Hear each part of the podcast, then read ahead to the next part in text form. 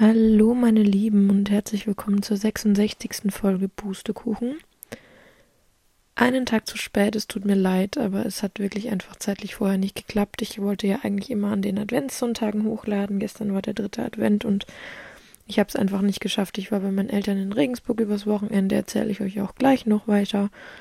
Aber ähm, bin dann auch irgendwie mega spät nach Hause gekommen und hatte einfach keine Kraft und Motivation mehr, die Folge noch aufzunehmen. Deshalb machen wir das jetzt, weil ich will auf jeden Fall meine Versprechen halten, dass ähm, ja zumindest vier, wenn nicht sogar fünf Folgen noch online kommen, bevor das neue Jahr startet. Also jetzt in dem Fall die dritte von vier oder fünf. Und genau, ihr habt am heutigen Thema schon gelesen, dass es heute um das Thema Therapie beziehungsweise Mental Health und so weiter geht. Aber ich werde jetzt erstmal ein paar, ja, ein bisschen Random Talk davor machen, bevor wir das Thema starten, weil es ja doch ein nicht so ganz so einfaches Thema ist, sage ich mal. Aber ja, es ist mir, liegt mir sehr am Herzen. Das ist ein wirklich wichtiges Thema, meiner Meinung nach. Deshalb ist es wichtig, dass man drüber redet und ähm, dass man drüber informiert und genau. Also, ähm, kurzer Random Talk. Ich weiß gar nicht, wo ich anfangen soll. Vielleicht erzähle ich euch jetzt einfach mal ein bisschen was von meinem Wochenende. Ich war, wie gesagt, in Regensburg bei meinen Eltern ähm, und war da dort in, auf eine Bierpong-Party eingeladen, also auf ein, so ein Bierpong-Turnier, wo eben ausgelost wird, mit wem man im Team spielt und dann spielt man immer in Zweierteams gegen andere Zweierteams und so und das geht dann halt so weiter bis, bis ins eventuelle Finale und so weiter und so fort. Und genau, ich ähm, habe mit einem Kumpel gespielt, ein Nachbar von mir, also der wohnt von mir, ich sage immer von mir, also eigentlich von meinen Eltern, beziehungsweise ehemaliger Nachbar von mir, weil ich habe ja da auch mal gewohnt. Und ähm, ja, wir haben leider nicht so ganz so gut performt. Wir sind letztendlich Platz 9 von 12 geworden. Letztes Jahr war ich Platz 4, wo ich mit jemand anderem gespielt habe. Aber auf jeden Fall, ähm, ja, hat es mega Spaß gemacht und ich habe mich voll gefreut, alle Leute, die da irgendwie dazugehören, ähm, zu dem Freundeskreis von den Nachbarn, sag ich mal, wiederzusehen. Und es war echt mega, mega cool. Ich habe mich echt sehr wohl gefühlt. Es war am Freitag. Und genau, am Samstag ist dann eigentlich groß, nicht, nichts Großartiges passiert. Bisschen Umzugsplanung und so. Aber eigentlich wirklich nicht viel. Vor allem ein bisschen Rausch ausschlafen, was natürlich passiert, wenn man ein Bierpong-Turnier spielt, kann man ja sich vorstellen. Ähm, und am Sonntag war ich mit meinen Eltern im Theater und wir haben eine Ballett, also gestern, eine Ballettaufführung angeschaut. Und äh, die war sehr cool, hat mich sehr inspiriert irgendwie und mich voll, ja, war einfach mega schön irgendwie. Und was ich auch interessant fand, ich habe das Gefühl, ich kann weder einen Film noch ein Theaterstück komplett neutral anschauen, seit ich Theater und Medienwissenschaft studiere, sondern in gewisser Weise ist da immer ein eine kleine Analyse mit bei und das habe ich gestern auch gemerkt und irgendwie fand ich das einerseits witzig, andererseits ultra nervig, weil ich wollte es eigentlich einfach nur gerne genießen und da überhaupt nicht drüber nachdenken. Ich habe aber extrem drüber nachgedacht und andererseits war das auch irgendwie cool, sich da irgendwie näher in die Materie rein zu versetzen, sag ich mal, und da ein bisschen näher zu interpretieren und nachzudenken, um was es da jetzt eigentlich letztendlich ging. Weil man das bei einem Theaterstück natürlich, äh, bei einem Tanztheaterstück natürlich ziemlich weitestgehend, sage ich mal, selbst interpretieren kann. Klar hat man immer irgendwie ein Programm oder so, wo drin steht, was gezeigt werden soll, aber trotzdem, glaube ich, ist bei Tanztheater die Interpretation noch offener als bei anderen Theaterstücken. Auf jeden Fall war das sehr schön. Ähm, und diese Woche ist mega stressig. Ich bin leider gerade herzhaft am Prokrastinieren, aber das passiert mir immer, wenn ich im totalen Stress bin und nicht weiß, wo hinten und vorne ist und was ich als erstes machen soll. Aber ja, der Tag ist schon fast wieder vorbei. Ich bin später jetzt dann gleich noch bei der Fachschaft, weil wir nämlich morgen Weihnachtsfeier haben und dann noch einiges planen müssen. Ich muss aber auch noch einkaufen gehen und es ist schon halb fünf. Ähm, ja, ich weiß noch nicht genau, wie ich das alles hinkriegen soll, aber das ist ein Problem für die Zukunft, Linda. Wir nehmen jetzt erstmal den Podcast auf und ärgern uns wahrscheinlich dann drüber, dass wir ihn aufgenommen haben, weil wir eine Stunde Zeit verloren haben oder sogar mehr, je nachdem, wie lang es dauern wird. Ja, mal gucken. Es war heute ein sehr schöner Tag. Ich war leider nicht schnell genug, um rauszugehen. während die Sonne noch geschienen hat, aber ich bin tatsächlich von Sonnenstrahlen aufgeweckt worden, was ich richtig süß fand, weil ich denke, eigentlich ist ja Winter und würde man nicht denken, aber es war ein richtig schöner sonniger Tag, das hat mich irgendwie voll glücklich gemacht. Genau. So, nächstes Thema, was ich auf jeden Fall im Random Talk noch mit euch anschneiden wollte, ist die neue Social Media App, die es jetzt gibt und die den übelsten Hype hat und von der ich noch nicht hundertprozentig genau wissen, weiß, was ich davon halten soll, ehrlich gesagt. Und zwar Threads. Ich bin immer noch nicht sicher, ob man es Threads oder Threads ausspricht, weil bei Threads wäre zumindest das Wort Read drin, also lesen, weil es ja eine textbasierte App ist. Die meisten sagen Threads, also sage ich auch Threads, aber irgendwie fühlt sich's falsch an, Threads zu sagen. Ähm, ich habe mir das Ding runtergeladen vorgestern und habe am Anfang überhaupt keinen Peil gehabt, um was es da geht, weil man kann eigentlich basically alles posten. Man kann Posts von Instagram verlinken, man kann Videos posten, man kann GIFs posten, man kann Bilder verlinken, die man nicht auf Instagram hatte.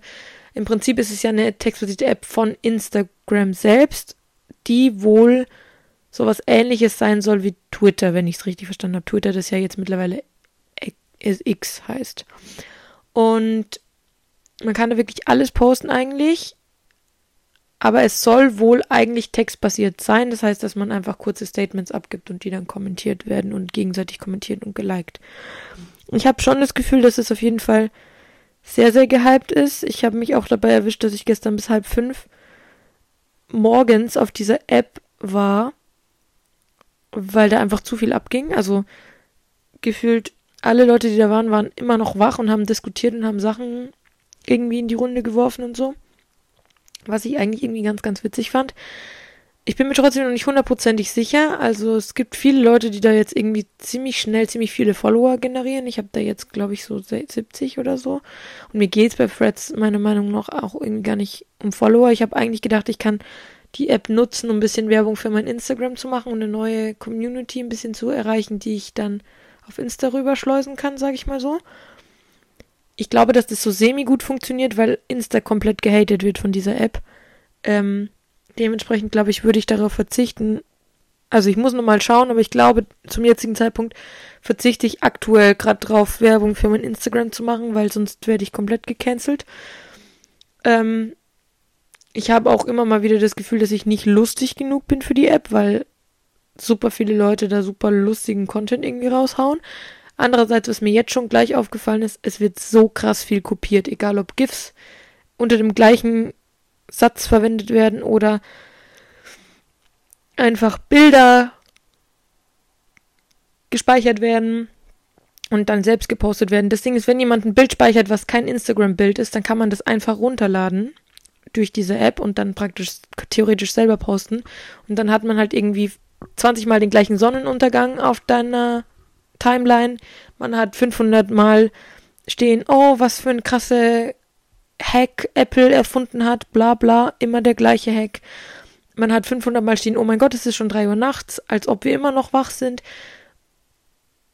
Es doppelt sich sehr, sehr viel. Das ist was, was mich nervt, weil ich bei so einer App eigentlich gerne Abwechslung sehen wollen würde und es geht dir da auch in gewisser Weise darum, kreativ zu sein und was Kreatives zu schreiben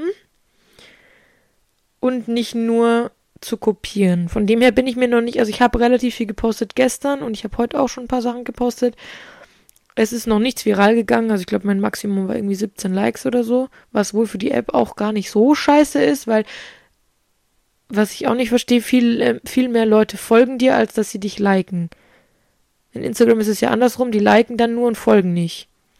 Also ich habe das System noch nicht ganz verstanden, ich glaube aber, dass die App auf jeden Fall sehr großen Einfluss auf Social Media Game, Game nehmen wird. Ähm, und da das jetzt ein paar Tage alt ist, ähm, denke ich mal, dass sich der Algorithmus auch Schritt für Schritt einstellen wird. Das heißt, es wird auch, ja, es werden gute Postingzeiten, sage ich mal, sich festlegen und ja, es wird auf jeden Fall sich, denke ich mal, einiges ändern bei dieser App und das werden wir, denke ich mal, mitbekommen. Mal schauen. Und ich gehe davon aus, dass der Hype genauso gleich sein wird wie bei Be Real, weil Be Real hatten auch, hatte auch keiner am Anfang. Und es, du hattest so zwei Freunde in deiner Freundesgruppe, die Be Real hatten und dann hatten es plötzlich alle. Und jetzt ist es nichts mehr Besonderes und ich glaube, dass das bei Threads genauso sein wird. Jetzt hat's noch keiner oder fast keiner von deinen Freunden und irgendwann haben es alle, weil es ist halt berühmt und man will nichts verpassen, so, obviously. Und wenn es alle haben, wird's wieder scheiße. Weil dann will man was, dann hat man diesen Circle nicht mehr von den Leuten, die da irgendwie, sag ich mal, besonders sind und die am Anfang, von Anfang an da waren in den ersten zwei Tagen, sondern du hast halt irgendwie wieder, wirklich wieder alle und jeder gibt seinen Senf dazu. Und die letzten Tage wurde auf Threads immer noch so besprochen, wie schön es ist, dass kein Hate, kein Mobbing und so stattfindet, sondern sich alle gegenseitig supporten, gegenseitig liken, follow, da lassen und so weiter und eigentlich so eine gewisse Gemeinschaft auch besteht. Sobald sau viele Leute auf Threads sind, wird sich das sofort ändern, weil irgendjemand seine Klappe aufreißen wird und irgendwas Negatives sagen wird. Und dann ist der ganze Spaß schon wieder vorbei und es geht wieder in die andere Richtung. Und das finde ich einfach auch so schade, weil ich werde, also ich werde euch dran erinnern, wenn diese Entwicklung gekommen ist, kann ich euch nochmal im Podcast was dazu sagen, aber ich weiß einfach, dass es kommen wird, weil das bei jeder App bis jetzt so war. Und warum sollte es bei Threads anders sein? Wüsste ich nicht, wieso. Es gibt immer doofe Leute, die dann anfangen, irgendwas zu haten. Und wenn es einer macht, dann machen es viele und dann schlägt es Wellen und dann ist es einfach schon eigentlich wieder vorbei. Super nervig, aber kann man nicht ändern. Okay, ähm, genug gequatscht, beziehungsweise vielleicht noch eine Sache. Es ist so ultra krass, dass einfach in sechs Tagen Weihnachten ist. Ich komme nicht klar. Und in zwei Wochen ist 2024? Excuse me? Also, was ist passiert? Es ist immer so, ich habe das Gefühl, bis es vom Anfang des Jahres, bis es warm wird, zieht sich's unendlich lang und du hast das Gefühl, es sind, es, die Zeit vergeht wahnsinnig langsam. Und dann der Sommer ist so ein Mittelding, aber der dauert trotzdem viel, viel, viel zu kurz. Und sobald das Wintersemester wieder angeht, beziehungsweise die Schule nach den Sommerferien wieder angeht, ist es wie so ein Schnips und dann ist Weihnachten. Und ist, ich hasse es. Ich hasse es so ultra, weil ich bin zwar ein Mensch, ich mag Weihnachten, aber wirklich auch echt nur vom 24. bis zum meinetwegen 26. Dezember. Dann kann Weihnachten von mir aus wieder rum sein. Ich finde den Baum mit den Kugeln ganz schön. Der kann eigentlich auch den ganzen Winter da stehen bleiben. Der könnte auch schon im November einziehen, weil der einfach was hermacht. Aber alles andere finde ich scheiße. So diese, diese gespielte Liebe von wegen, wir haben uns alle so lieb, wir schenken uns alle tolle Geschenke. Ein Schmarrn, weil am nächsten Tag schreibt man sich eh wieder gegenseitig an, vor allem Family. An Weihnachten wird so ultra viel gestritten. Es wird eh schon viel gestritten in Familien, dann wird noch mehr gestritten an Weihnachten. Also verstehe ich einfach nicht. Es kann schön sein, aber es wird so viel zu sehr gehypt, meiner Meinung nach. Und den Hype verstehe ich nicht. Wieso Leute am 1. November anfangen, alles weihnachtlich zu dekorieren und übelst gehypt sind, wo gerade noch Halloween war und dann gibt's irgendwie ab dem 2. September gefühlt schon Lebkuchen und das ist mir alles zu schnell. Ich bin. Ich finde Weihnachten okay, aber Weihnachten ist definitiv nicht mein liebster Feiertag. Absolut nicht. Ich weiß gar nicht, ob ich einen liebsten Feiertag habe. Ich glaube, wenn ich mich entscheiden müsste, wäre es Ostern, weil Ostern immer um meinen Geburtstag rumliegt. Obwohl ich Ostern auch nicht so special finde. Also es ist ganz süß. So, als Kind war es cooler. Aber ich glaube, ich habe keinen, keinen liebsten Feiertag. Wenn, dann würde ich als, also zählt nicht als Feiertag, aber wenn, die Feier, die ich am liebsten feiere, ist definitiv mein Geburtstag. Ich bin absolute Ge Geburtstagmaus. Aber ja, keine Ahnung. Ich lenke gerade wieder vom Thema ab. Wir haben wieder schon eine schöne ähm, Viertelstunde geschafft, ohne dass ich das eigentliche Thema besprochen habe, was super nervig ist. Dementsprechend fangen wir jetzt mal an, das Thema zu besprechen. Und ich erzähle euch ein bisschen, inwieweit ich ja, wie gesagt, Erfahrungen mit mentaler Gesundheit oder mentalen, mentaler Krankheit eigentlich, eher gesagt, gemacht habe, wann das bei mir so angefangen hat, wie sich das entwickelt hat, wie ich dann dazu gekommen bin, zur Therapie zu gehen und ja, wie ich da überhaupt einen Platz bekommen habe, wie die Therapie jetzt läuft und so weiter und so fort, meine Tipps und Tricks und so weiter und so fort. Genau. Ähm, ja, wann hat es bei mir angefangen? Also es hat im Teenie-Alter angefangen, als meine erste und letzte Beziehung in die Brüche gegangen ist. Im Übrigen bin ich für nichts dankbarer, als diese, dass diese Beziehung nicht gehalten hat. Weil in der Zeit, in der ich mit dem Typen zusammen war, er mich einfach wirklich komplett kaputt gemacht hat. Ich werde jetzt nicht ins Detail gehen, aber er hat mich psychisch einfach, psychisch, körperlich und mental so psychisch und mental ist das gleiche, I'm sorry, körperlich und mental so fertig gemacht auf so vielen verschiedenen Ebenen, dass ich einfach komplett kaputt war danach. Und ich bin immer noch stolz auf mich, dass ich es geschafft habe, mit dem Typen Schluss zu machen. Ähm, ja, er ist auf jeden Fall, beziehungsweise die Beziehung, aber eigentlich er, wenn man es so wirklich nimmt, ist schuld, dass ich seitdem ich mit ihm zusammen war, ähm, ja, in gewissen Situationen unter starken Panikattacken leide. Ähm, ich werde auch hier nicht unbedingt die Situation dazu sagen, weil es doch alles sehr, sehr privat ist und ähm, auch einfach gar kein schwieriges Thema für mich, weil mich das im Alltag und allgemein doch krass einengt und krass, ja, stört sowieso, aber beeinträchtigt halt auch.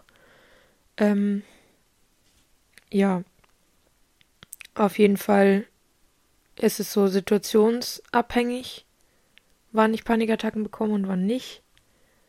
Ähm, mein Therapeut hat es als isolierte Panikphobie bezeichnet, ähm, beziehungsweise isolierte Phobie mit Panikattacke. Ähm, ja, keine Ahnung.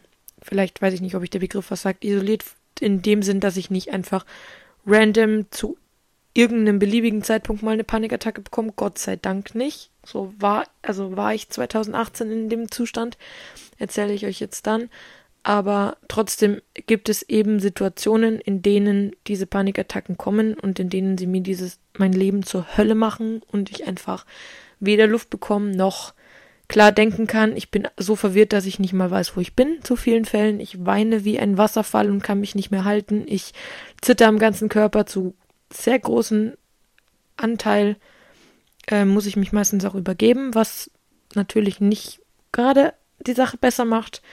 Ähm, und was vielleicht auch dazu führt, dass ich wirklich Angst vor diesen Panikattacken habe, weil einfach das Übergeben alles andere als schön ist.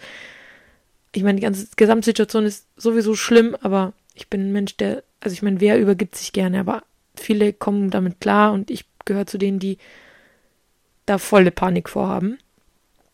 Ja, auf jeden Fall ähm, habe ich diese Panikattacken, diese isolierte Phobie seit jetzt 2018. Das heißt, es sind jetzt, es werden jetzt sechs Jahre, naja, nee, vier, es sind fünf Jahre, fünfeinhalb Jahre werden es jetzt ungefähr. Und ähm, ja, macht mir, wie gesagt, das Leben zur Hölle und ist nicht, ist einfach nicht geil. Und ich kann froh sein, dass ich das nicht immer habe, sondern eben nur situationsbedingt bedeutet, dass ich versuche, diese Situationen zu vermeiden, was schwierig ist. Ich versuche gerade, ich überlege gerade, wie ich euch das einigermaßen erklären kann, ohne dass ich mich komplett verletzlich zeige. Was ich eigentlich eh schon tue. Also es ist mehr oder weniger schon wurscht, ob ich es euch sage oder nicht. Ähm, nee, ich, ich möchte es euch nicht sagen. Auf jeden Fall ja, ist es einfach schwierig für mich. Angefangen hat aber diese Erfahrung mit mentaler Gesundheit damit, dass ich erstmal allgemeine Panikattacken bekommen habe. Ich habe 2018 mehrmals versucht, mich mir das Leben zu nehmen. Ähm, jetzt nicht irgendwie mit einem Messer oder Ritzen oder sowas in der Art, sondern äh, ich habe zweimal versucht, aus dem Fenster zu springen. Aber also ganz kurze Trigger Warning sollte ich vielleicht von Anfang an ähm, geben, dass es echt hart sein kann, dieses, diese ganze Thematik. Schreibe ich auf jeden Fall auch nochmal in die Beschreibung rein. Ja, äh, war eine ganz unschöne Zeit. In der Zeit hatte ich auch mega, mega, mega viele Panikattacken und ähm, die sind aus dem Nichts gekommen, haben mir die Luft abgeschnürt und ich wusste nicht, was abgeht und ich hatte einfach Panik und Angst vor allem und jedem. Mich hat zweimal die Polizei nach Hause gebracht, weil ich einfach auf dem, äh, im Bahnhof war und irgendwo hinfahren wollte. Ohne Geld, einmal davon im Schlafanzug. Und es war 2018, 19 wirklich keine schöne Zeit, wo ich dann gar nicht mehr konnte.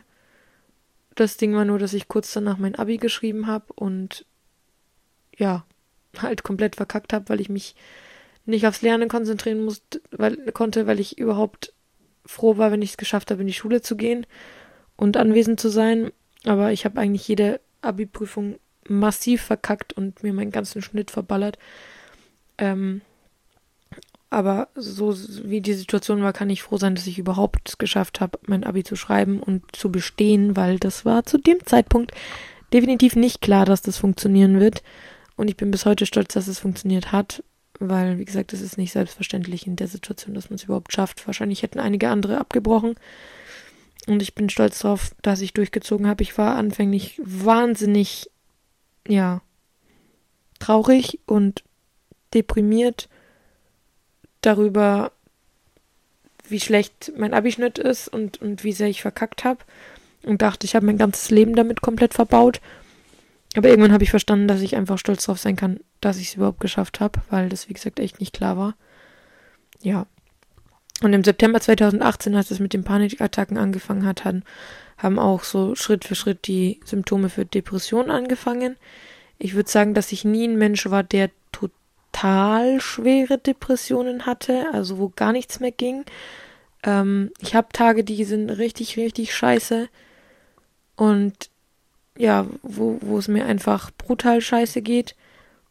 Aber, also mein Therapeut sagt, es sind mittelschwere bis leichte Depressionen, weil ich trotzdem noch schaffe, aus dem Haus zu gehen. Zwar nicht jeden Tag, aber trotzdem aus dem Haus zu gehen, zumindest zu Terminen zu gehen, ähm, wo sich Leute auf mich verlassen, sei es jetzt, wenn ich irgendwo in die Arbeit muss, sei es jetzt, wenn ich in die Uni muss und dann einen Kurs habe, ähm, irgendeinen anderen Besprechungstermin oder so, wenn ich mich mit Leuten verabrede, ich gehe trotzdem raus. Und ähm, ich mache zum Beispiel auch ab und zu, jetzt in dem Fall wieder weniger, aber in, in solchen Phasen schaffe ich sogar auch mal zum Sport zu gehen oder so. Also ich kann mich da selber in gewisser Weise irgendwie zumindest ein bisschen rausholen, was ganz gut ist, weil ich sonst, glaube ich, gar nicht klarkommen würde.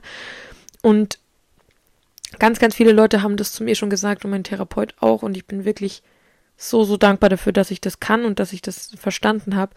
Ich bin sehr, sehr reflektiert, was meine psychischen Probleme und ja, allgemein einfach meine Psyche angeht. Und ich kann ganz gut beschreiben und erklären, wie es mir gerade geht und warum es mir gerade so geht.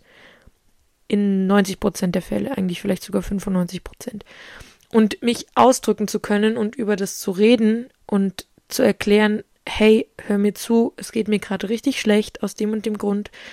Das und das könnte eventuell noch passieren oder könnte sich noch verschlimmern ich brauche jetzt Ruhe oder ich muss jetzt raus und Menschen sehen oder ich muss jetzt schreiben. Mir tut Schreiben wahnsinnig gut, komme ich auch später nochmal drauf zurück.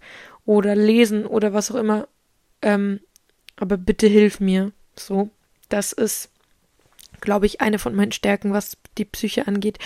Weil das können viele nicht und viele fühlen sich einfach komplett hilflos und wissen gar nicht, was los ist. Aber ich kann das zu großen Teilen wirklich einordnen, was da gerade passiert. Und das ist wirklich sehr, sehr viel wert. Und ähm, ja, wie gesagt, bin ich auch echt stolz darauf, dass ich das kann. Und außerdem habe ich, wie der Therapeut sagt, sehr viele Ressourcen. Also Ressourcen einfach im Sinn von zum einen ganz viele verschiedene Interessen, ähm, auf die ich aufbauen kann und mit denen ich mich beschäftigen kann, wenn es mir nicht gut geht. Und zum anderen einfach ein großes Netzwerk an guten, lieben Leuten, die mich unterstützen und die mir helfen, angefangen bei meinen Eltern und bei ganz, ganz vielen meiner Freunde und Bekannte, was man einfach braucht, wenn man psychische Krankheiten hat. Weil ich habe immer noch das Gefühl, dass Leute das einfach nicht sehen. Also klar können sie es nicht sehen, weil die können nicht in deinen Kopf reinschauen, aber es wird auch nicht angenommen, sondern man geht immer automatisch davon aus, dass es dir gut geht und du musst immer liefern und da sein und ähm, ja, einfach verschiedene Aufgaben schaffen und erledigen und es wird davon ausgegangen, dass du das kannst. Aber was ist, wenn ich euch sage, dass es mir manchmal so unglaublich schwer fällt, aus dem Bett zu steigen, unglaublich schwer fällt, meine Zähne zu putzen, mich zu duschen, mich anzuziehen, herzurichten und überhaupt rauszugehen. Und dann soll ich keine Ahnung, welche Aufgaben in der Uni abgeben und erledigen. Das ist manchmal eigentlich einfach nicht drin. Ich habe es bis jetzt immer irgendwie geschafft, aber es ist eine enorme Qual und es ist wahnsinnig schwer, weil dein Kopf und deine Psyche und alles in dir wieder sträubt sich und arbeitet zu tausend Prozent gegen dich in dem Moment und du kannst es einfach nicht. Du hast nicht die Kraft und du hast nicht die Energie. Du bist einfach ausgelaugt, du bist fertig und du bist nicht du in dem Moment. Und das wird aber in der Gesellschaft nicht akzeptiert, sondern wenn man irgendwie mal ein bisschen traurig aussieht oder nicht irgendwie 100% geben kann, heißt immer, hä, was hast du denn? Ist doch alles gut, beschwer dich nicht und so. Und da braucht man gar nicht ankommen und sagen, heute ist ein Tag, äh, wo meine Depressionen wieder kicken, weil das ist ein Tabuthema und das wird in der Gesellschaft nicht so akzeptiert, dass ich da jetzt hingehe und sage, ja, ich habe heute wieder ziemlich starke Depressionen und ähm, ich bin froh, dass ich heute überhaupt zum Unterricht gekommen bin ich habe aber das halt meine Hausaufgabe nicht. Das brauche ich gar nicht machen, weil das würde so schockieren und so, ja, Konflikte auslösen ist das falsche Wort, aber einfach, es ist untypisch und das macht man nicht und darüber redet man nicht, sondern das schluckt man runter und dann liefert man ab. Und das würde, ja, keine Ahnung, für Aufruhr sorgen, glaube ich. Deshalb habe ich sowas noch nie gesagt, obwohl ich mir manchmal denken würde, ich würde so gern zu den Profs gehen und einfach sagen, hey, ich konnte nicht, ich hab's nicht gepackt. Ja, habe ich wie gesagt noch nie gemacht. Ähm, was auch noch ein Teil ist meiner meiner psychischen Probleme ist äh, meine ganz ganz ganz starke Phobie vor Spritzen, Ärzten und alles, ähm, was damit zu tun hat. Also heißt Krankenhäuser, Arztpraxen, Impfzentren, wenn man jetzt bei Corona irgendwie das dazu nimmt oder so. Davor habe ich wirklich unfassbar stark Angst. Also das, glaube ich, kann man gar nicht wirklich beschreiben. Ich fall dann voll auf den Ohnmacht. Ich kriege da auch irgendwie Panik und ähm, Herzrasen und ja, kann auch einfach irgendwie nicht mehr. Ich weiß nicht, wieso ich davor so starke Angst habe, aber ich habe wahnsinnig starke Angst davor. Mittlerweile kann ich es besser kommunizieren, weil ich ähm, ja auch, wie soll ich sagen?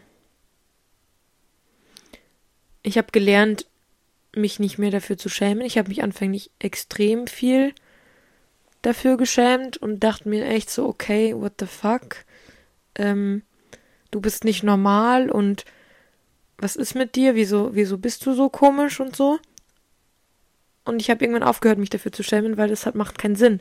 Ich bin so und wer mich nicht so akzeptiert, wie ich bin und mir nicht hilft in der hilflosen Situation, in der ich mich befinde, wenn ich zum Arzt gehe oder wenn ich Blut abgenommen bekomme oder eine Impfung oder was auch immer, der ist es nicht wert, sage ich mal so blöd gesagt. Weil, ja, keine Ahnung, das ist eine psychische Krankheit oder eine Panikphobie, wie auch immer, wie jede andere auch. Und die muss auch einfach genauso behandelt werden wie jede andere auch. Und bloß weil viele das nicht haben, heißt nicht, dass das unnormal ist. Ja, auf jeden Fall, das ist auch so ein Punkt, der irgendwie damit reinspielt. Aber in meine Therapie und in meine, sage ich mal, in mein Krankheitsbild, ich will immer ungern sagen, dass ich psychisch krank bin, weil ich finde, das, das hört sich so an, als wäre ich so dauer, dauerkrank. Irgendwo in gewisser Weise bin ich's, weil ja meine Symptome immer stärker und schwächer werden und ich trotzdem einfach immer, wie gesagt, Leistung bringen muss und abliefern muss.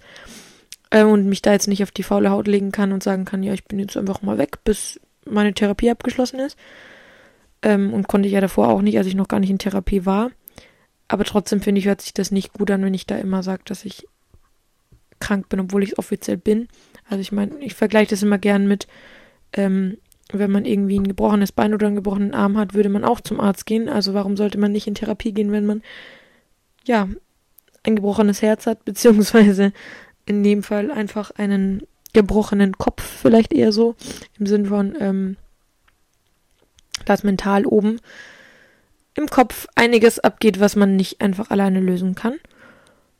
Ja, aber ich hasse es sozusagen so von wegen, ja, ich bin krank mental und es geht, geht, deshalb geht's nicht. Ich will mich darauf nicht reduzieren, weil ich, das bin ich nicht. Also ich möchte darauf nicht reduziert werden.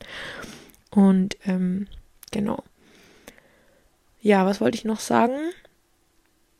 Ich wollte noch erzählen, wie es dazu gekommen ist, dass ich in Therapie gegangen bin. Und zwar war das letztes Jahr kurz vor Weihnachten. Da stand nämlich, kurz nach Weihnachten stand die Prüfungsphase an. Ich hätte vor Weihnachten schon lang anfangen sollen zu lernen. Es war einfach psychisch alles wieder wahnsinnig schwierig. Es gab ganz, ganz viele Streitereien ähm, mit Freunden und Familie und so und einfach ganz viele verschiedene Dinge, die mich extrem psychisch belastet haben. Unter anderem auch das mit dem, ja, einen Typen aus der Ferienbetreuung. Für alle, die das, die Folge kennen, wissen, was ich meine, ähm, der um diese Zeit mich immer noch hingehalten hat und mir mein Herz gebrochen hatte und ich war einfach, ich konnte einfach nicht mehr, was auch mit den, vielleicht ganz kurz als Tipp, was auch mit den Panikattacken, die ich vorher angesprochen habe, zu tun hat, die haben was mit Männern zu tun, ähm, die situationsbedingten. Näher werde ich nicht drauf eingehen, aber auf jeden Fall ist es nicht leicht und nicht schön, alles andere als schön. Und ähm, genau, auf jeden Fall wusste ich wirklich nicht mehr, was ich machen sollte. Ich habe meine Mama angerufen. Ich rede ganz, ganz offen mit meinen Eltern über meine psychischen Probleme und die sind da auch sehr, sehr unterstützend, wenn es irgendwie geht, zumindest meistens, manchmal nicht so ganz, aber meistens sind sie wirklich sehr unterstützend und helfen mir so weit sie können. Und dann, ähm, ja, hatte ich das mit ihr eben bequatscht und da meinte sie, hey, ich weiß gerade auch nicht mehr weiter, was ich machen soll. Du hast super Prüfungsangst. Ich habe wirklich Prüfungsangst, weil ich immer denke, dass ich wieder so versage wie beim Abitur. Ähm, jetzt nicht wahnsinnige Prüfungsangst, aber schon Prüfungsangst. Und auch bei Hausarbeiten und so weiter mache ich mir einfach enormen Druck, weil ich gut sein will und letztendlich bin ich dann schlecht, weil ich es immer vor mir rauszögere und dann im letzten Moment irgendwie anfange zu schreiben und es dann abgebe und es ist einfach wirklich brutal jedes Mal. Ja, auf jeden Fall meinte meine Mama dann so, ich soll mich umhören ob es in meiner Uni oder irgendwo ähm, jemanden gibt, der mir helfen kann. Und dann habe ich bei der Uni-Psychologin angerufen, die es tatsächlich gibt. Und das ist schon mal mein erster Tipp. Es gibt wirklich in den allermeisten Unis, eigentlich sollte es in jeder Uni geben, in eigentlich allen Schulen und in gewisser Weise in allen Betrieben gibt es eine psychologische Fachkraft, die ja vorhanden ist und die ähm, einfach Bereitschaftsdienst hat in gewisser Weise und euch helfen soll. Und dann habe ich mich dort gemeldet und eben ähm, beschrieben, wie es mir geht und dass ich nicht mehr kann und dass ich gerne Hilfe hätte, weil ja, ich nicht weiter weiß. Im Übrigen finde ich das immer super, super schön. Ähm, es gibt von Bruder Bär einen Satz, was war das Mutigste, was du jemals getan hast, also gesagt hast? Ähm, und Po antwortet dann mit Hilfe, also von wegen, ich habe nach Hilfe gefragt, war das Mutigste, was ich jemals gemacht habe.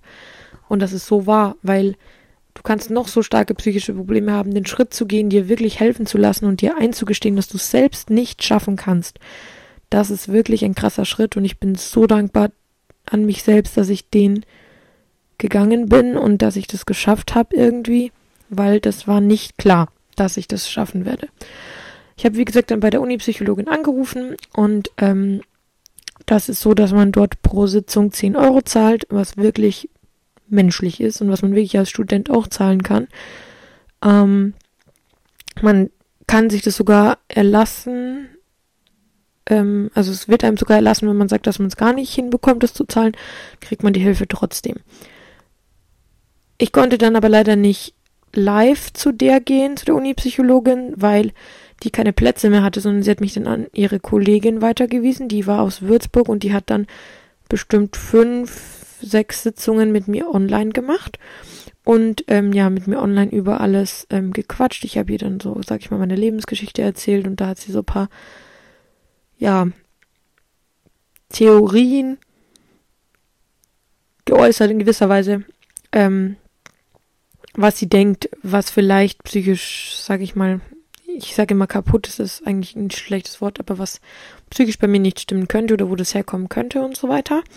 Beziehungsweise habe ich natürlich auch Theorien geäußert, wo ich sage, okay, da und da habe ich Probleme oder fällt mir schwer oder wie auch immer. Und sie hat mir dann eben auch geholfen, einen Therapeuten zu finden. Und zwar gibt es die KVB, was natürlich nur für Bayern zutrifft, aber gibt es bestimmt auch für andere Bundesländer, müsste dann nur anders heißen. Und zwar ist die KVB die Kassenvereinigung Bayerns. Und die hat eine Auflistung von allen Psychotherapeuten und Psychologen und Psychiatern, die ähm, ja in Bayern arbeiten und Kassenzulassung ähm, haben. Kassenzulassung bedeutet, dass die Krankenkasse, dass der Therapeut an deine Krankenkasse einen Antrag stellt und deine Krankenkasse dann die Kosten für die Psychotherapie übernimmt. Es gibt ganz, ganz viele verschiedene Formen von Psychotherapie, von Gesprächstherapie über, ähm, da bin ich jetzt eben über Tanztherapie, über Reittherapie, über was auch immer. Ähm, und ja, auf jeden Fall gibt es ja auch Psychologen und Psychiater sozusagen. Und ähm, noch verschiedene mehr. Auf jeden Fall der normale Therapeut, sag ich mal, Gesprächstherapeut, ähm, macht das Ganze ohne, dass du Medizin bekommst, also ohne Psychopharmaka. Und dann gibt es eben noch die Form, dass du Psychopharmaka bekommst. Wie gesagt, ich wollte auf gar keinen Fall Medizin ähm, und habe gesagt, okay, das ist das Letzte, was für mich in Frage kommt, dass ich Psychopharmaka nehme, weil die halt so krassen Einfluss auf dich nehmen und auf deine Stimmung und auf alles und ähm, das halt super gefährlich ist, wenn du es wieder absetzt, dass du dann in ein ganz krasses Loch fällst, sondern ich habe gesagt, ich will das ohne Psychopharmaka schaffen, weil ich das Gefühl habe, bei mir ist es noch nicht so schlimm, dass das nicht möglich ist ohne Psychopharmaka und das wäre irgendwie das größte, ja, die größte, wie soll ich sagen, nicht Angst gewesen, aber schon Panik vor diesen, vor diesen, ähm, ja, Medikamenten. Und ja, darum habe ich eben in der KVB dann über die KVB mehrere Psychologen angeschrieben und ähm, da gibt es immer auf der Website kann man da ziemlich gut schauen, was die immer haben wollen, wenn man die anschreibt. Viele wollen so eine Art Fragebogen ausgefüllt. Ganz kurz, wo du beschreibst in ein, zwei Worten, was deine Probleme sind und ähm, ja, wie alt du bist, wo du wohnst und so weiter und so fort und ähm, in welcher Krankenkasse du bist. Und dann hat mir einer eben sofort geantwortet. Es war der erste, den ich angeschrieben habe, beziehungsweise glaube ich sogar habe ich nur einen angeschrieben. Die anderen hatte ich mir rausgesucht, die ich noch anschreiben würde. Genau, ich hatte nur einen angeschrieben. Der hat mir eine, zwei Tage später geantwortet und meinte, ja, ähm, es wird jetzt ein Patient fertig bei ihm mit der Therapie und dann kann er mich ab nach den Osterferien therapieren, beziehungsweise mir ein Erstgespräch anbieten. Das läuft ja immer so, dass man ähm, ein Erstgespräch dann bei dem Psychologen beziehungsweise Therapeuten eben hat und schaut, ob das passt für beide, also für natürlich dich selber und für den Therapeuten, weil der, wenn der das Gefühl hat, der kann mit dir nicht arbeiten, bringt es euch natürlich nichts. Und ähm, genau, dann bin ich dann nach den Osterferien hin und hatte da mein Erstgespräch und es lief sehr, sehr gut. Und ähm, ich habe mich sofort wohlgefühlt und habe dann auch in der zweiten Sitzung gesagt, ich könnte mir auf jeden Fall vorstellen, mit ihnen zusammenzuarbeiten und dass äh, sie eben mein Therapeut werden. Dann hat er mir einen Fragebogen mitgegeben, einen sogenannten Anamnesebogen, einen sehr, sehr, sehr, sehr großen Anamnesebogen. Der hat, glaube ich, bei mir 28 Seiten gehabt oder so. Ähm, mit sehr kleinem gedruckten Text. Und da stehen ganz viele Fragen drauf. Da stehen Fragen drauf zu deiner Kindheitsgeschichte, zu deinem jugendlichen Alter, zu deiner Schulzeit, wurdest du zum Beispiel gemobbt, wurdest du nicht gemobbt? Wenn ja, warum? Was hast du früher gerne gespielt? Was spielst, also, beziehungsweise was, ja, was hast du früher gerne gespielt? Was waren deine Hobbys? Was sind deine Hobbys jetzt? Was waren deine Hobbys, als du jugendlich warst? Was waren deine Vorlieben, als du jugendlich warst? Was sind deine Vorlieben jetzt? Ähm, wie würdest du deine Sexualität beschreiben? Wie offen bist du deiner Sexualität gegenüber? Wie gehen deine Eltern mit deiner Sexualität um? Gibt es irgendwelche speziellen Dinge, die man über diese, deine Sexualität wissen sollte, die für deine Psyche beeinträchtigend sind? Wie würdest du deine Freunde beschreiben? Wie würdest du so dein Verhältnis zu Freunden und Familie beschreiben? Wie würdest du deine Wohnsituation beschreiben? Ähm, Essverhalten? Wie oft gehst du raus? Wie oft machst du Sport? Wie, wie oft bewegst du dich? Bist du introvertiert, extrovertiert? Reist du gerne? Ähm, über deine Eltern ganz, ganz viele verschiedene Fragen. Über Geschwister, falls du welche hast. Großeltern. Wirklich alles, also das detaillierteste, das du jemals ausgefüllt hast und du denkst, du gibst dein ganzes Leben her. Aber es ist so ultra wichtig, weil wenn du das alles erstmal erzählen müsstest, ach so, natürlich traumatisierte, traumatisierende Ereignisse, sowas ist auch noch mega wichtig. Wenn du das alles erstmal erzählen müsstest, dann würdest du ja alleine schon 30 Sitzungen brauchen, weil die Sitzungen dauern ja ungefähr eine Stunde, bei mir jetzt in dem Fall sogar nur 50 Minuten um deinem Therapeuten das alles zu erzählen, bevor du überhaupt anfangen könntest, eine Diagnose zu stellen und ja, therapiert zu werden eigentlich in gewisser Weise. Von dem her füllst du das einmal aus, der Therapeut liest sich durch, stellt dann beim nächsten Mal ein, zwei Fragen, dann musst du für die Krankenkasse noch was unterschreiben für den Antrag, den er dann stellt und dann dauert es ungefähr eine Woche bis maximal zwei, bis die Krankenkasse dann in 99 Prozent der Fälle, also eigentlich wirklich ohne Probleme, ähm, antwortet, dass die Therapie gestartet ist. Dann machst du erstmal eine Kurzzeittherapie. Ähm, das sind dann zwölf Sitzungen. Wenn du zwei Kurzzeittherapien voll hast, dann geht es in die Langzeittherapie. Ich bin mittlerweile auch in der Langzeittherapie und äh, wurde auch schon, wenn ich richtig informiert bin, bestätigt von der Krankenkasse, dass das übernommen wird, weil so eine Sitzung kostet ja schon Geld. Also kommt immer ganz auf den Therapeuten drauf an, aber es kann schon so 100 bis 200 Euro kosten pro Sitzung, was du natürlich dir als Einzelperson unter gar keinen Umständen leisten kannst. Genau, deshalb würde ich immer raten, eine Kassen, ähm, also eine Therapie mit Kassenzulassung zu machen. Und das müsste normalerweise auch gehen. Ich weiß nicht, wie das ist für Leute, die privat versichert sind, aber ich denke mal, das macht keinen Unterschied zu denen, die gesetzlich versichert sind. Es ist vielleicht sogar noch leichter. Aber ja, ich bin auf jeden Fall gesetzlich versichert und es hat ohne Probleme funktioniert. Genau. Ähm, was ich sagen kann für die Leute, die nicht in Bayern wohnen und die nicht ähm, dadurch nicht die KVB-Seite nutzen können von der vom Kassenärztlichen Verbund Bayern, die können auch sehr gerne die 116 117 nutzen. Die haben auch eine ähm, Website und zwar ist es die Elfenhelfen-Seite.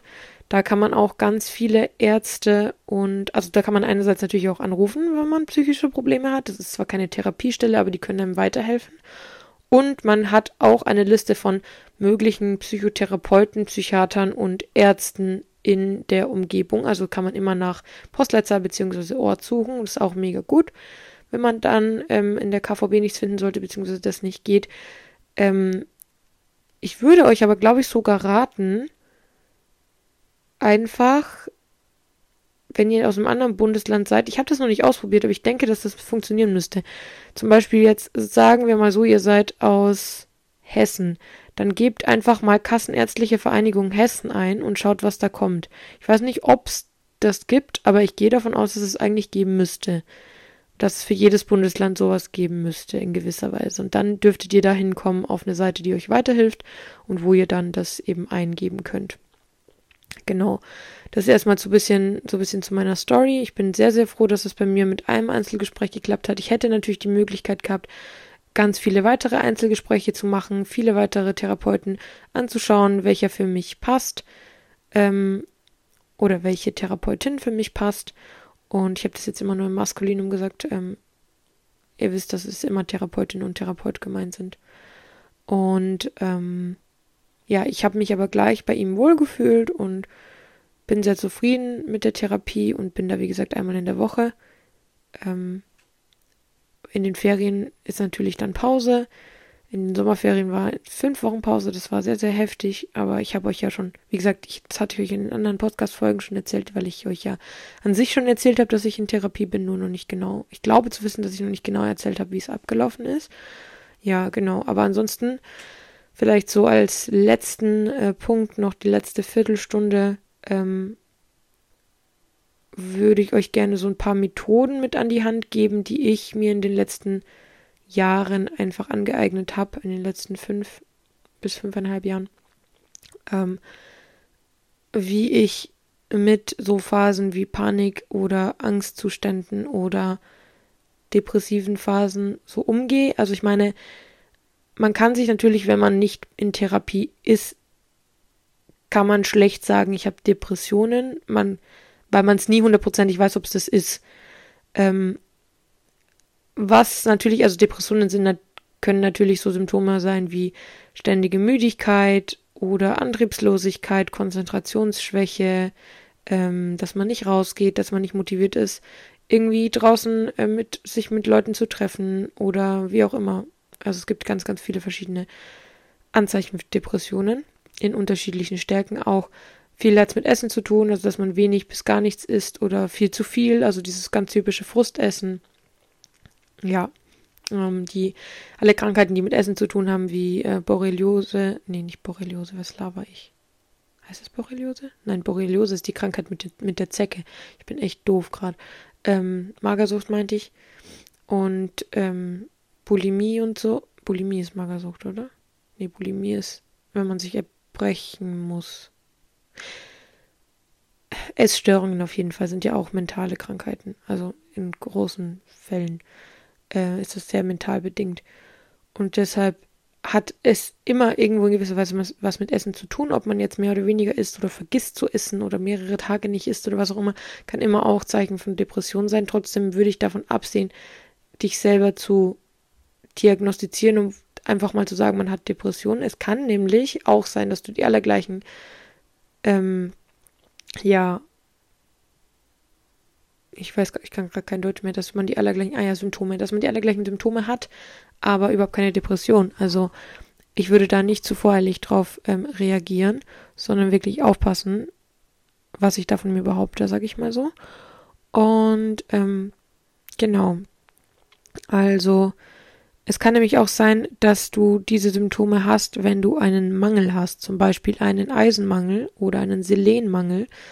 Ähm, die können ganz stark dafür verantwortlich sein, dass du genau auch diese Müdigkeitserscheinungen hast und so und äh, so antriebslos bist. Und deshalb kann man auch sehr gerne, man muss sowieso auch ähm, zum Hausarzt gehen, wenn man in Therapie möchte. Also die brauchen auch eine Bestätigung vom Hausarzt dann, der eben dann untersucht, ob die Symptome, die du angegeben hast in der Therapie, nichts Körperliches sind, sondern wirklich dann eben psychisch bedingt, wie ich jetzt gerade eben gesagt habe. Und die geben dann, ich weiß nicht mehr, wie das genau heißt, ähm, das Protokoll, aber Du musst ein Protokoll ausfüllen lassen von deiner Hausärztin oder deinem Hausarzt. Und genau. Deshalb, ja, ist es immer ähm, gut, wenn du dir vorher Rat von deinem Hausarzt holst. Und ich glaube, es gibt auch viele Hausärzte, die Kontakte zu, zu PsychologInnen in deiner Stadt oder deiner Umgebung haben. Deshalb kann man auch einfach einen Hausarzt ähm, kontaktieren und da mal hingehen und sagen, wie man sich fühlt und vielleicht kann einem der dann auch weiterhelfen. Das ist auch ein Tipp, wenn man jetzt nicht direkt jemand anschreiben möchte. So, wie, was sind aber jetzt so Tipps, was ich sagen würde, wie man sich da irgendwie weiterhelfen kann?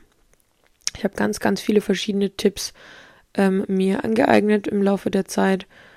Also was mir immer mega, mega gut hilft, ist wirklich mich zu zwingen, rauszugehen. Also ganz egal, es klingt jetzt blöd, ganz egal wie viel Uhr. Ich meine, wenn es jetzt mega nachts ist und du wo wohnst, wo man zum Beispiel als Frau nicht unbedingt alleine rausgehen sollte, dann gehst du am besten nicht raus. Aber wenn es irgendwie noch eine angegebene, also mindestens nicht alleine, wenn es eine angegebene, an, angenehme Uhrzeit ist und du noch rausgehen kannst, dann zwing dich rauszugehen, egal in welchen Schlabberklamotten, weil es juckt eh keinen Menschen, was du anhast. Und entweder konzentrierst du dich auf deine Umgebung und hörst den Vögeln zu, den Menschen, beobachtest ein bisschen deine Umwelt oder du knallst die Kopfhörer auf die Ohren und hörst was, was dich beruhigt. Zum Beispiel Podcast oder ein Hörbuch oder Musik, wie auch immer. Aber gehst wirklich spazieren, nimmst dir eine halbe, dreiviertel Stunde, Stunde, um Auslauf zu haben, so blöd es klingt, und wirklich spazieren zu gehen, weil die frische Luft wird dich und deine, dein Gehirn auf andere Gedanken bringen und dir auf jeden Fall weiterhelfen, was mega, mega wichtig ist. Ähm, deshalb rausgehen ist immer ganz gut. Also es ist immer eine sehr gute Lösung, rauszugehen. Und ähm, genau, das ist so, so das Erste, was ich als Tipp habe. Das Zweite, wenn man Angst und Panik hat vor Prüfungen, vor irgendeiner Situation, die kommen mag oder einfach im Allgemeinen und man ist aber jetzt nicht in dem, also erstmal trinken, ganz wichtig, Wasser trinken. Wasser trinken kann wirklich beruhigen, was in die Hand nehmen, was man so zusammenpressen kann, zum Beispiel so einen Stressball, wenn ihr den habt, der kann auch mega beruhigen. Es gibt auch so Anti-Panik-Ringe, die kann man so drehen, wenn man dann Panik hat, die beruhigen einen. Versuch dich auf was zu konzentrieren, was dich runterbringt. Und wenn du in der Situation reflektiv, reflektiert genug bist, dann schnapp dir ein Blatt Papier und mach eine Pro- und Kontraliste oder einfach schreib mal alles auf. Also entweder schreibst du alle deine Ängste auf, die dem Moment durch den Kopf gehen, wovor du gerade Panik und Angst hast, weil in so einer Paniksituation ist die Wahrscheinlichkeit groß, dass du nicht nur vor einer Sache Angst hast, sondern vor vielen. Und wenn du dann so eine, ja, so eine Art Mindmap machst mit allem, wovor du gerade Angst hast, dann, ähm, ja, ist das ganz gut. Du kannst es auch sehr gerne auf einen gelben Zettel machen, wie, Mod wie Mod sorry, mir wurde mal gesagt, dass Gelb eine beruhigende Farbe ist und die einen, ja, runterbringt, wenn man irgendwie was Gelbes anschaut, nimmt oder wie auch immer. Und darum habe ich das früher immer auf einen gelben Zettel geschrieben. Und wenn du dann alles zusammengeschrieben hast, kannst du mit bunten Farben einkreisen, was zusammengehört und so große Themenüberblicke machen. Zum Beispiel, ich habe Angst vor verschiedenen Dingen in der Arbeit, ich habe Angst vor verschiedenen Dingen in der Uni, ich habe Angst vor verschiedenen Dingen, die gerade in der Familie, im Freundeskreis, wie auch immer passieren, vor der Zukunft, wie auch immer, das sind dann so größere Punkte, die man dann einfach hat. Und ähm, ja, das hilft auf jeden Fall ganz gut, das so zu visualisieren, meiner Meinung nach. Und wenn du vor einem speziellen Problem Panik hast, wie zum Beispiel, ich habe in zwei Tagen Klausur, die ist super schwer, Durchfallquote ist mega hoch und ich habe aber noch nicht angefangen zu lernen, dann mach eine Pro- und Kontraliste, ähm, beziehungsweise was ist gut an dem Problem, was ist schlecht an dem Problem, wie kannst du es lösen, was gibt's für Möglichkeiten, was du machen kannst ähm, und versuch Schritt für Schritt an die Sache und an die Angst ranzugehen und dich nicht zu überfordern, weil man wird nicht alles auf einmal schaffen können, sondern du musst dann zum Beispiel jetzt in dem Fall für diese Prüfung halt Abstriche machen. Du musst auf Lücke lernen, weil alles andere ist nicht menschlich und alles andere wirst du nicht mehr schaffen. Aber es ist auch nicht die Möglichkeit, nicht hinzugehen, sondern du kannst das immer noch schaffen, wenn du dich ein bisschen bemühst. So, das ist auf jeden Fall mein erster Tipp.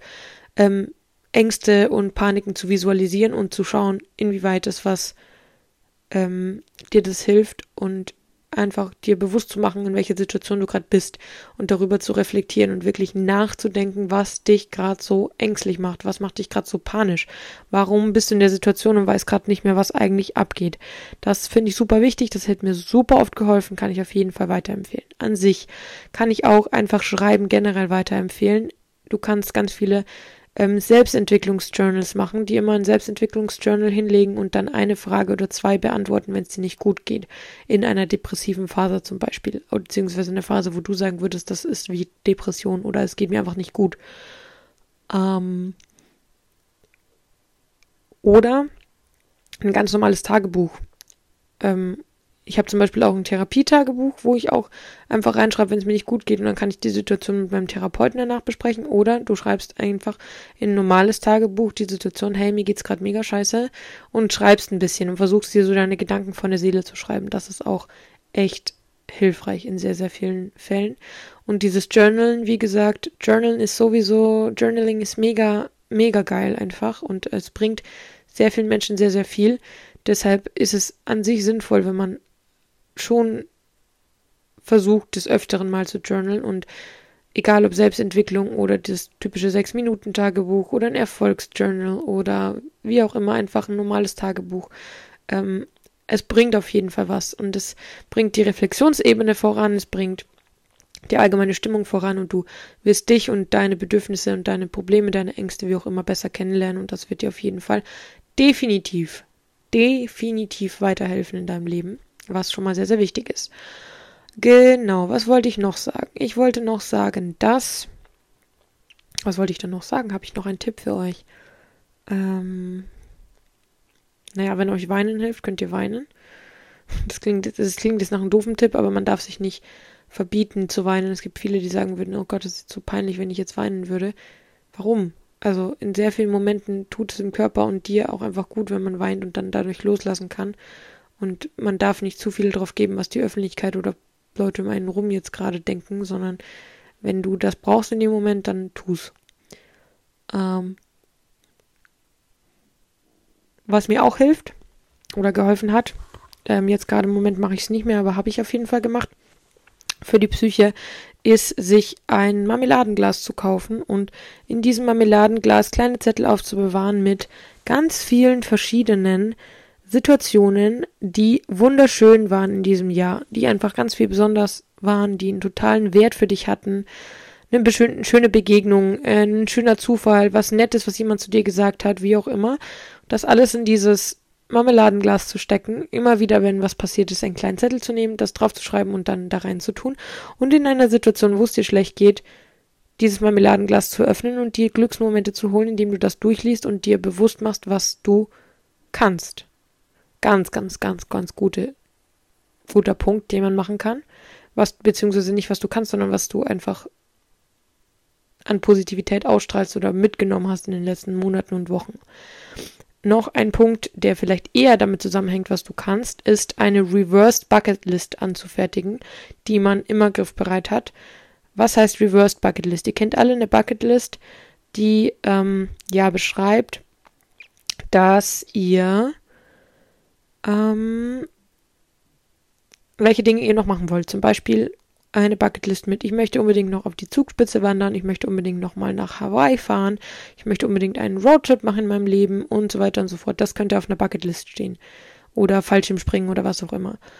Und was ist jetzt eine Reversed Bucketlist? Eine Reversed Bucketlist, da stehen alle Dinge drauf, die besonders für euch sind. Und zwar geht es nicht darum, was die Gesellschaft sagt, was gut und was schlecht ist, sondern in dem Moment geht es darum, was ihr findet, was ihr gut oder schlecht ähm, gemacht habt, in dem Fall nur um gute Sachen, und zwar um Dinge, die ihr in eurem Leben schon geschafft habt.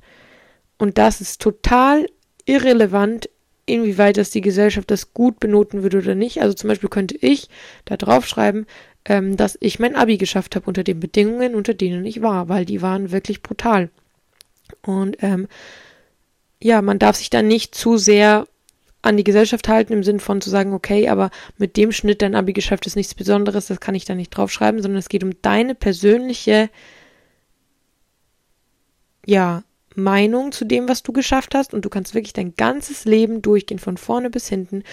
Und wirklich mal 10, 20, 30, wie auch immer Punkte aufschreiben aus deinem Leben, egal ob es ist, einen, den Tod einer Person gut verarbeitet zu haben und klarzukommen ohne diese Person. Oder was ähm, eine Prüfung bestanden zu haben. Oder ich habe es geschafft, einen Vortrag vor der Klasse zu halten, weil es ja Menschen gibt, die wahnsinnig Angst haben, vor anderen Menschen zu reden zum Beispiel. Könnte das eine Sache sein, die wirklich, wirklich toll ist, worauf man wirklich stolz ist. Schreibt euch so eine Liste, ähm, wo ihr wirklich draufstehen habt, welche Punkte ihr in eurem Leben geschafft habt und auf die ihr wirklich stolz seid. Hängt euch die Liste entweder auf obwohl das natürlich sehr privat ist, vielleicht in ein Kuvert oder so, damit sie nicht gleich jeder lesen kann, wenn der bei euch ist. Und nehmt diese Liste in dem Moment, in dem es euch nicht gut geht. Oder schreibt sie auf euer Handy und nehmt diese Liste in dem Moment, in dem es euch nicht gut geht. Handy ist vielleicht auch, glaube ich, der letzte Tipp. Und zwar könnte man jetzt sagen, okay, es ist ein super schlechter Tipp, in einer Situation von Panik und Angst nach dem Handy zu greifen. Ähm, Hätte ich am Anfang auch gedacht, aber in manchen Situationen hilft's wirklich, weil dadurch, dass so viel auf deinem Handy los ist, egal ob Nachrichten oder äh, Social Media, irgendwelche Bilder, irgendwelche Stories, es wird sehr, sehr schnell Sachen geben, die dich ablenken. Du kannst ein Spiel spielen, du kannst ein Video anschauen, du kannst Instagram durchforsten, du kannst ein, äh, Threads durchforsten, wie auch immer. Und es wird dich ablenken. Und klar ist Social Media und Handykonsum an sich was, was man sehr hinterfragen sollte und nicht wahnsinnig förderlich für uns und für unsere Psyche und für unsere mentale Stärke, weil wir müssen da wirklich echt aufpassen, dass wir da mit uns selber arbeiten und uns nicht zu sehr von diesen Idealbildern und den Rollen ähm, einnehmen lassen, die es zum Beispiel auf Social Media gibt, die zum Beispiel da reproduziert werden, sondern dass man da wirklich auch einfach selber damit arbeitet, was man selbst erreichen möchte. Aber in dem Moment, in dem du wirklich starke Panik hast, wird es dir wahrscheinlich was bringen und dich wirklich wirklich auch runterbringen, wenn du da mit ähm, Social Media arbeitest und mit deinem Handy arbeitest. Von dem her, warum nicht das Handy in die Hand nehmen und rumscrollen, bis man sich beruhigt hat und bis man wieder andere Gedanken hat, ähm, ist prinzipiell nicht verwerflich, sage ich, wie es ist. Ja, ähm, das war jetzt eine etwas längere Folge, beziehungsweise halt eine, eine Stunde Folge, wie auch immer. Ähm, und ich hoffe, euch hat das Thema gefallen. Ich hoffe, ich konnte vielen von euch weiterhelfen. Ich hatte schon mehrmals einen Fragesticker gestellt, ob es ähm, ja ähm, Fragen gibt zu dem Thema Therapie und so weiter. Und es wurden nie welche gestellt. Ich glaube einfach, weil die Hemmschwelle viel zu groß ist, um da Fragen zu stellen. Ich hoffe trotzdem, dass ich die Fragen, die bestimmt in euren Köpfen sind, äh, irgendwie beantworten konnte. Falls jetzt im Nachhinein jemand über das Thema noch reden möchte, würde ich mich mega drüber freuen, wenn ihr ja mir Nachrichten zukommen lasst. Ähm, Egal, wie gesagt, auf Instagram, wo auch immer. Bewertet gerne den Podcast, falls ihr es noch nicht getan habt. Folgt gerne auf Spotify rein. Folgt gerne auf Instagram rein. Auf Threads, falls ihr da Bock drauf habt zu lesen, was ich für einen Quatsch von mir geben möchte. Und ähm, ja, auch super gerne den äh, Pustekuchen Instagram-Account. Und ansonsten hören wir uns nächste Woche. Hab euch lieb, haut's rein, Freunde. Ciao, ciao.